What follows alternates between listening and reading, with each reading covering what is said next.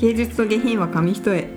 この番組は芸術も下品もたしなめる感性を磨くことを目的とし日々生活する中で面白いと感じたことや心に響いた作品などを共有し合うことを通して人間性を高めていくことを目指すものです。では今回もよろしくお願いします。よろしくお願いします。ちょっと久しぶりですが 今回はねだいぶ時間が無事に試験は終わりました、ちょっとこの一応。取ってない間シータン試験期間だったので。そうどうでした試験は？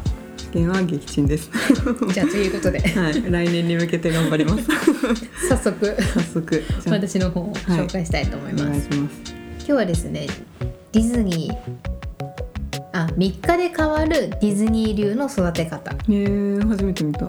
最近出た本いやもう結構前なんだよこれね、うん確かに5 10万年人。うん、5年前ぐらいに社会人になりたての時にもう本当に多分社会人になって1週間ぐらいに買った本です。あ買ったのもそんな前だったんだ。そう。というのもあのなんか前職の仕事がこう私も人を育てる仕事うん、だったのでさらにあれだもんねアミューズメント系もあそうそうそうこ似てる。うアミューズメント系そうそう似てるのでなんか最初現場になるかと思ったらいきなりこう人材育成の部になって。ああそっか。でも右も左もわからないまま人に教えなきゃいけないっうん。ていうところでなんかすがる思いでこれをね買ったのなるほどね。思い出の品だね。社会人 本当に初めての休日かな？にもうどうしよう。育成部になっちゃったと思って、うん。やりたかったのは違かったの？最初。そう最初はなんかみんな現場って聞いてたかあら完全にそう現場だと思って、うん。あの初日を迎えて配属発表されたらあれみたいな私だけなんか育成部になっちゃった違ったんだ。へえでも確かになんかね泣いてた泣いて電話来たの覚えてる。あのなんか違うとこ入ったみたいな。あーそうだそうだそうだでそう。人事なん人事だからそうそうそう。の中でえそう。私だけみたいなすごい言ってた。しかもはいなんかちょっと上司がやばそうって思ったらもう分か本当やばかった。確かに。その時点でみたいに言われるわけよみんなに。うん。ああそっかそっか本社でみたいな。そうやめてくれと、うん。交換してくれよじゃあ。って本気で思ってそうなんだ。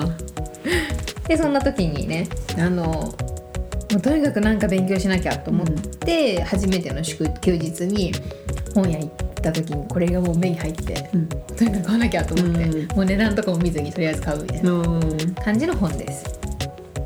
でそんな思いで買った割にあの半分ぐらい読んでうん。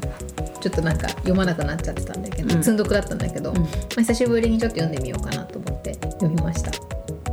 でこの本はあのディズニーで長年人材トレーナーをしていたこの作者の桜井さん。って方が今はあの大学でこうテーマパークの接客とかをこう教えてる立場なんだけど その人のこうディズニー流の人の育て方のノウハウ本になってます。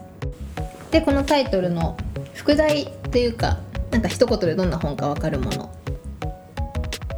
をちょっと一言で言うとあの3日間でリ3日間で自自立した人とチームを作る40のコツがまとめられた本です。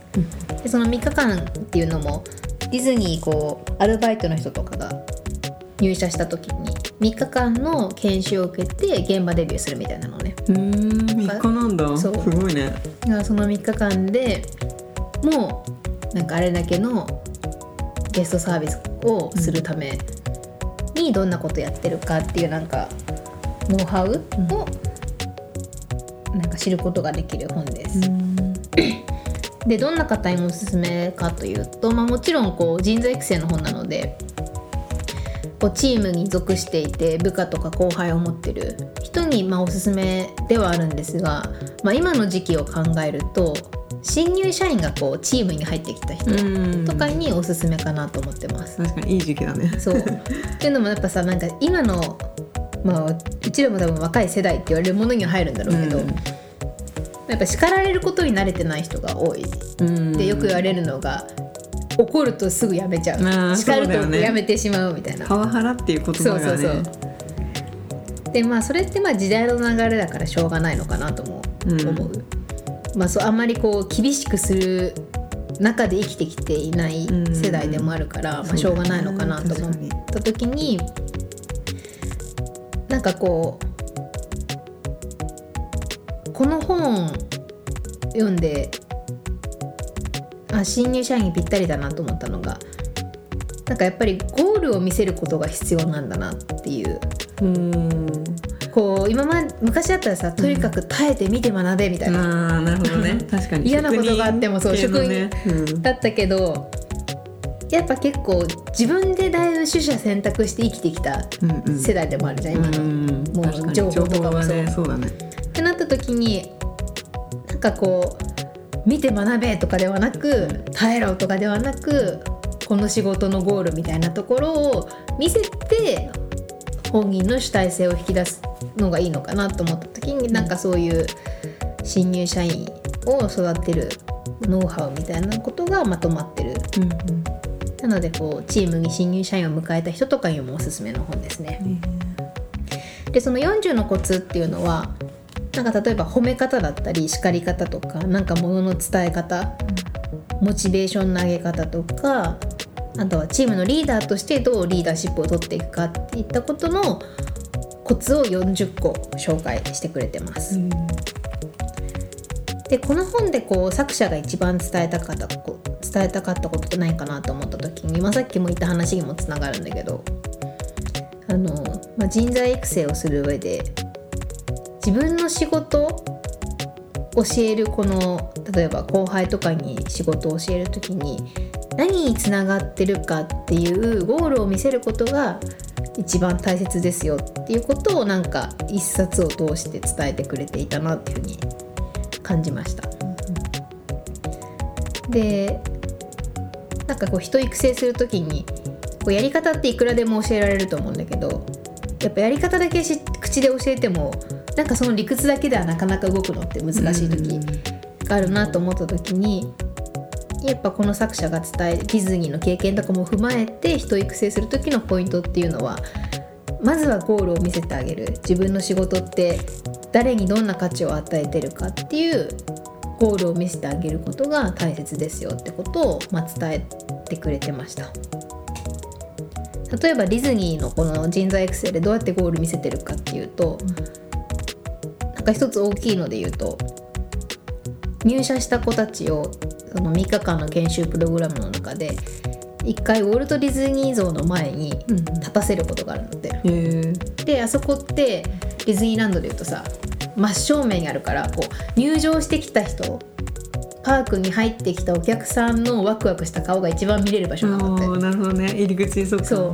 そうだね。でそこであこんな顔でこんな楽しみな表情で来てくれてるんだ。っていうのにも見てわかるしあここまで来ると結構地図を広げて迷うお客さんが多いんだなとあかーなるほど。いろいろ気づくそうなんかそういう自分って何をしなきゃいけないのかっていうのを、やっぱウォルト・ディズニー像を前に立たせてると見つけるの。って。へえ面白いねで、まあ、逆にこう帰り際とかだと満足して帰っていく人とか帰りたく帰りたくなくて泣きじゃくる子供とか、うん。なんかそういうものを見ると自分が仕事として提供する価値ってこういうものなんだなっうん。ていうことがやっぱ机上の空論じゃなく伝わる。なるほどね。何をすべきかを考えるみたいな、なんかそれがこの人が作者が言うゴールを見せるっていうことでもあるのかな。うんなんかね会議室とか研修室で道に迷ってるお客さんがいたら道教えてあげるんだよっていうのと多分ディズニー像の前に立って本当に地図を見て迷ってるお客さんを見るのとでは、うん。なんかそうだね。ねイメージできるものって変わってくるだろうなって思った時に。うんやりたいっていう感情が全然違うよね,、うんね。うん、確かに。だからこうそれなんだろうなまあディズニーだからできるって言われちゃそうかもしれないけど、うんうん。まあ、何かしらこうゴールは見せるっていうことは自分たちの仕事でうん。できる部分ではあるのかな。でその中で印象に残ったことを3つ紹介していきたいなと思うんだけどまず1つ目がえっとモチベーション編でコツの26個目に書かれてたこと。てそれが想像と共感でメンバーにとっての恩師になる。っていうこうタイトルなんだけど。あのなんか人を教えるためにはなんかやっぱり恩師のような存在にならなきゃいけないってことを言っていて、でやっぱなんか人を教える時ってこう数字とかスケジュールとか、うんうん。営業先生これぐらい取れとかさ、うん。なんか次の会議これあるからこの準備しとけみたいななんかそういう育成っていうか育て方になってしまう。けどそういう業務だけを教えるんじゃなくてなんかそのチームメンバーにとってこの人のもとで頑張りたいとかうん。そう思わせるのってやっぱり自分にとってこう心情を察して共感してくれる上司だなって分かるとやっぱり心を開いてくれるしなんかこう表面だけで自分のことを指導してないなみたいなことが伝わる。確かに。でもう一つがリーダーシップ編の32番目に書かれてたコツなんだけどこれ私一番すごく響いたことで「リーダーこそ自分の成長に貪欲になる」っていうタイトルで、やっぱリーダーってこう常に部下とか後輩から学ばれる立場にいるうんうんその人をリーダーを見て、まあ、仕事するわけじゃん。だからこうあこうリーダーがこんな風にしてるから自分もこうしなきゃいけないとかなんか常に見て真似されたり学ばれる立場っていうのがリーダー。でだからこそこの人から学びたいとかこの人の真似をして自分も成長してもらいしたいって思ってもらうためにはやっぱりリーダー自身に人間的な深みが必要だって言ってて。だからこそこう自分を、ま、磨き続けなきゃいけない。うんリーダーこそ常に学ぶ姿勢を忘れずに、なんか情報を更新し続し続けなきゃいけないよってことを言ってました。でこれ本当にそうだなと思っていて。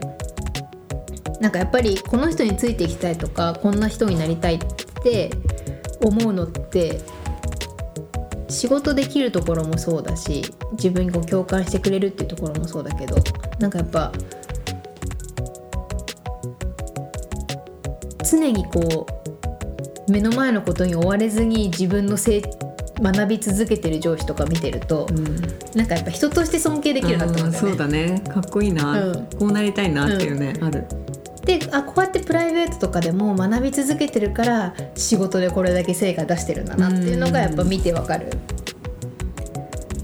なんかね愚痴だけ言って一歩外出れば、居酒屋で愚痴だけ言ってる上司とかよりは、ねなんかやっぱりさこう土日もなんか自分磨き続けてうん。してる人ってやっぱかっこいいなって確かに。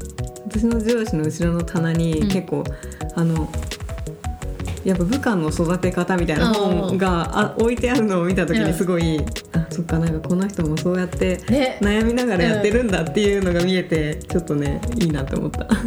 そうだよね。なんかさ人間味がね。伝わるよね、うん。こっちにね。そうそう。いこっち言われてなんか、ああーとかで反省することがあっても、うん。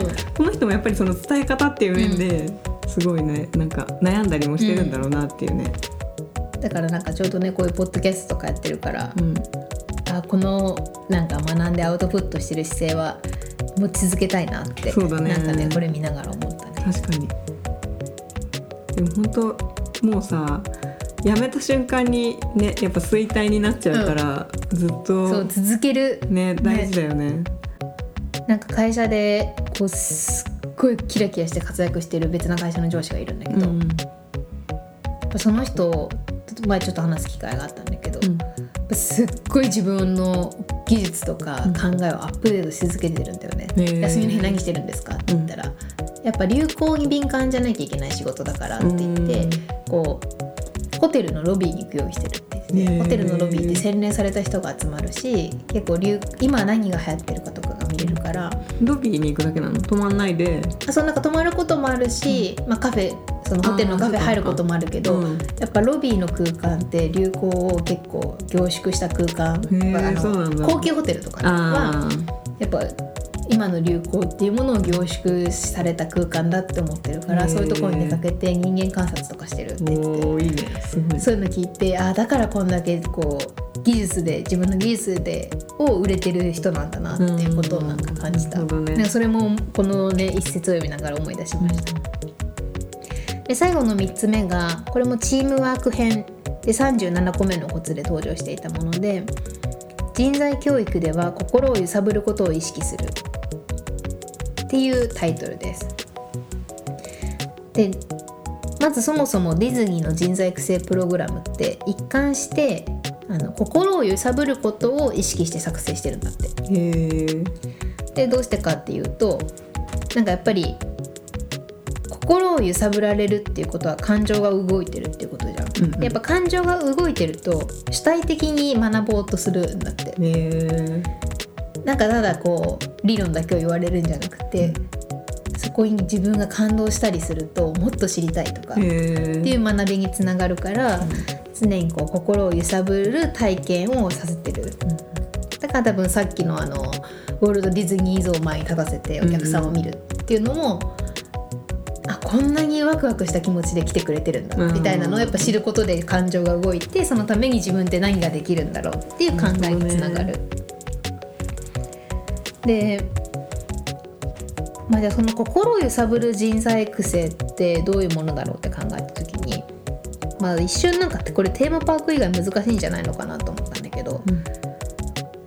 あこういう行動ならできるなと思ったのがか私も結構こう人に教える仕事をしてるから、なんか失敗体験とかをそういうぐ失敗体験とかの事例みたいなことを話すのも、まあ、心を揺さぶることにつながるなと思っていて。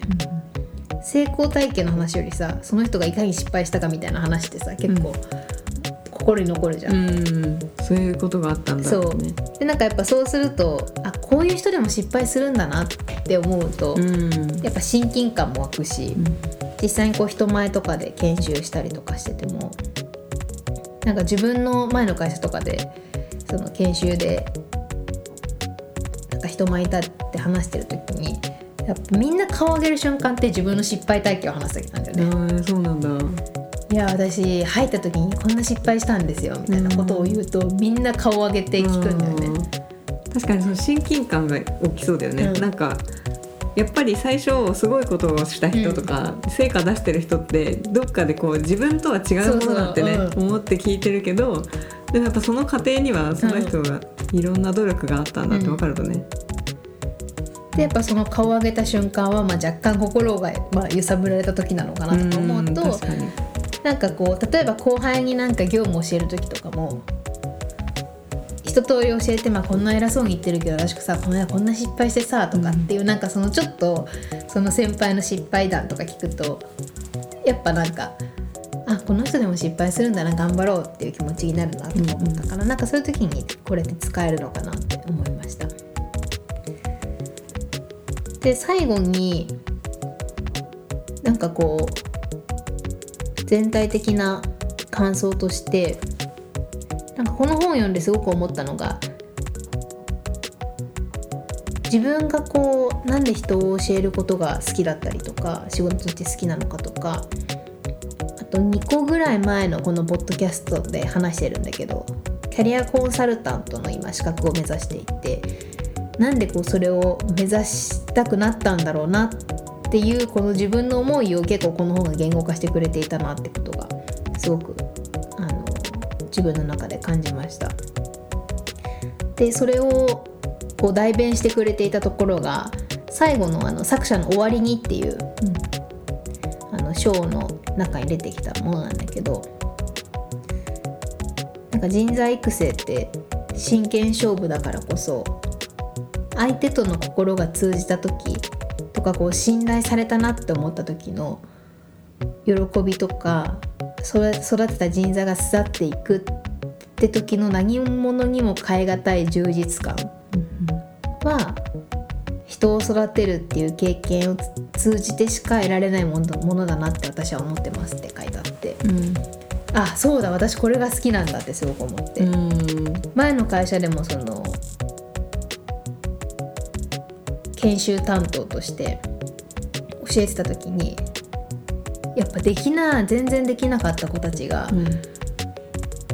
なんか研修を終えて現場ですっごい活躍してる姿見ると、うん。もうなんか孫の孫を見てるような気持ちになるんだよね。ああそうだよね。最初知ってるからそう。だしなんかその子たちがたただ普通の夏休みのアルバイトとして働い働きに来ただけですみたいな言ってた子が、うん。お客さんにこんなことしたらこんな風に言ってもらえてめっちゃ嬉しかったんですよみたいな。めっちゃこのバイト選んでよかったなと思いましたとか言ってもらえると泣きそうになるよね、ああなるほどね。あなんか人として成長してくれたんだなこの場所でみたいな、うん。でやっぱそれが一番の自分のやりがいだったしなんかそういう人を育てるみたいな経験を通してなんか誰かの役に立つってことが私はすごく好きなんだなとかなんかこう人が成長していく姿を見ることが好きなんだなと思った時に、うん。あだからなんかやっぱキャリアコンサルタントを目指してるんだなってことをなんか、キャリアコンサルタントを通してなんか人の人生に関わりたいなっていうことをなんか改めて思えるような本でした。なのでなんかすごくまあ読みやすい本なのでぜひこう新入社員が入った人とか後輩とか部下を持ってる人にぜひ読んでほしいなと思う一冊です。なるほどね。あとなんかやっぱ今の時代は褒めるって大事だなと思う。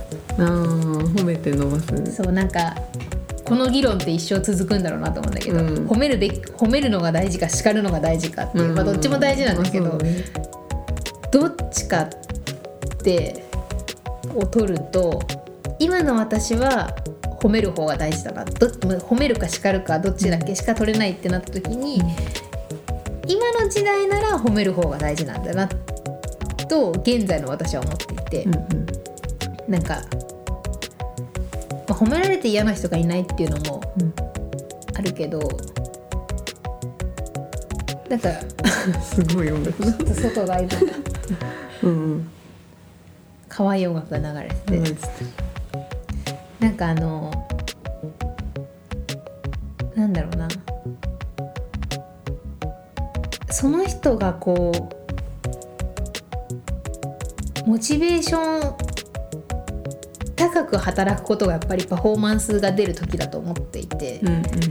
でそう思った時にやっぱり前の仕事とかでもまあまあアミューズメント系の仕事をしていたから。うんた時の後の接客がやっぱ一番こうお客さんに喜んでもらえてるんだよね。うんなるほどね。でなんかやっぱ叱られてシュンとした状態だと、うん。なかなかこう対お客さんの仕事だとなかなか結果伴わないなと思った時にやっぱり本人が自分の価値を認めて自分の存在の意義を認めていい結果を出すにはなんか褒めるってことの方が必要なのかなってことは、まあ、現在の私は思ってはいますが、うんうんまあ、これはなんかどの人と議論にしてもうん。結局答えにはなる。生まれるからね。で叱ることもやっぱすごい必要だと思っていて、褒めるだけだとねやっぱ間違ったこともなんかうん。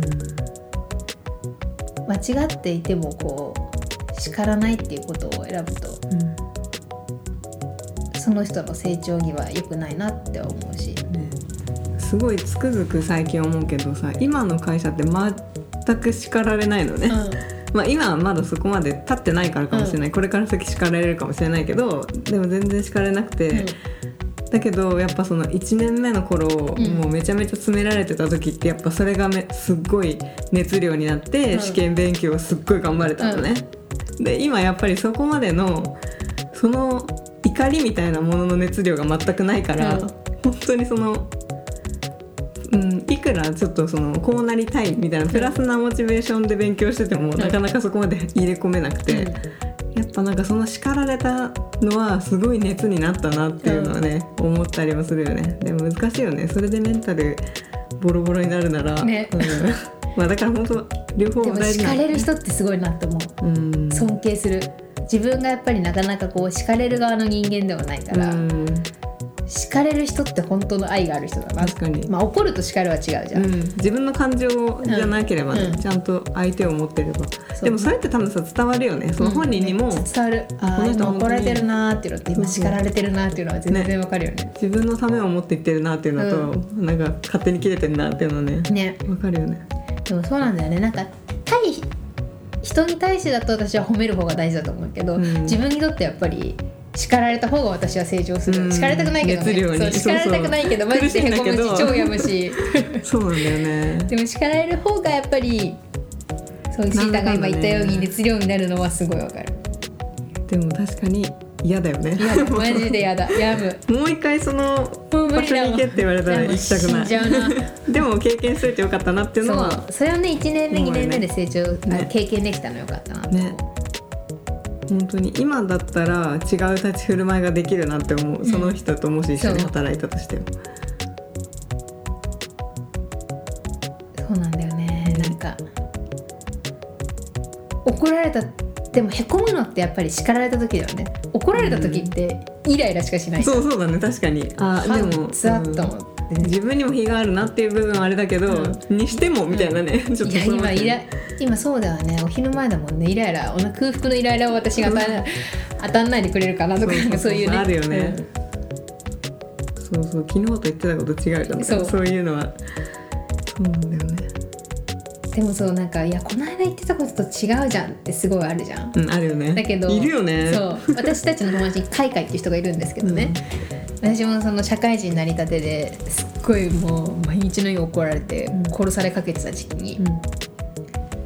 泣きながらそのカイカイに「この間はこうしたのに今日はなんか全然違うこと言われて怒られた」って言って電話したら「でもそれってなったにも日があるよ」っていうふうに諭されて、うん。なんか社会人なんだからちゃんとお互いの意思が相違してないかまで確認してないでしょみたいな、うん。どうせ怒られるのが嫌だとか話したくないとかで最後まで確認してないでしょみたいな。だからこの間と言ってることが違うと思うんだよって言われて、おっしゃる通りですって言って、そうなんかね。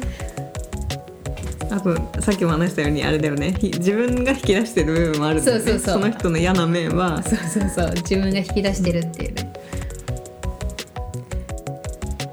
まあでもなんか人を育なんかね子育てしてる人とかだからすごいなと思う。そういうね。子育てもまさに人材育成じゃん。確かにそうね。人材育成ってなんか言葉が違うけど。確かに。だからなんかそうだよね。ねこういうのを見るとさうん。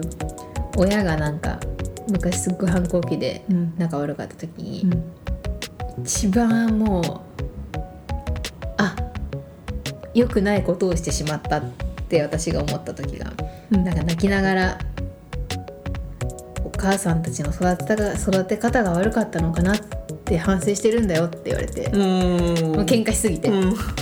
喧嘩して言い合った時に、うん。いつもならめっちゃブチ切れてくる親が、うん。なんか静かに涙を流しながらそんなことね。そうそんなこと思わせてしまってたんだと思って。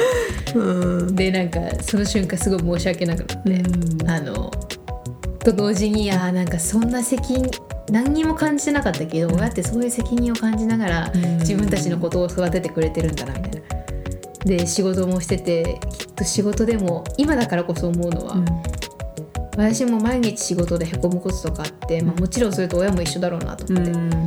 でそんな中家に帰ったらこのモンスターの娘がいて、うん。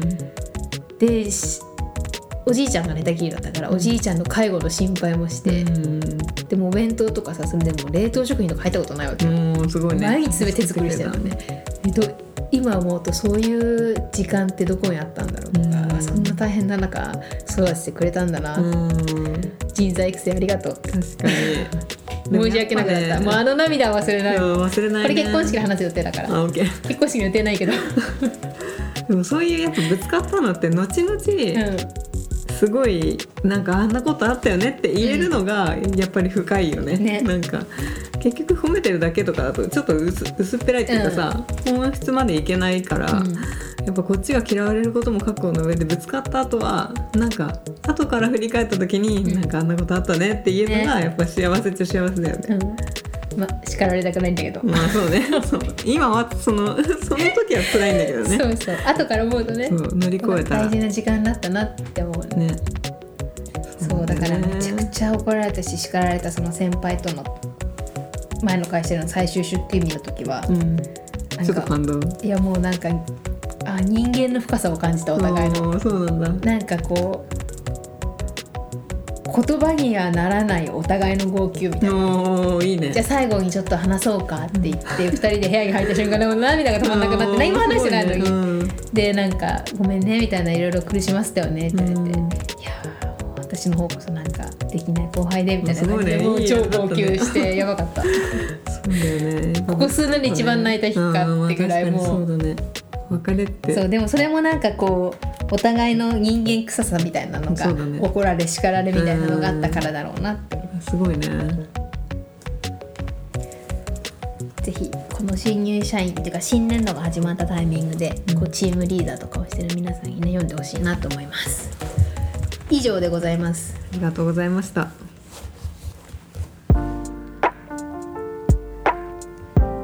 お送りしてきました芸術と下品は紙一重。そろそろお別れのお時間です。この番組では皆様からのメールを募集しています。私たちに聞きたいことやってほしいことおすすめの作品番組の感想など何でも OK です。メールアドレスはゲイゲヒ .nksk.gmail.com です。Google フォームからもお待ちしております。本日もお聞きいただきありがとうございました。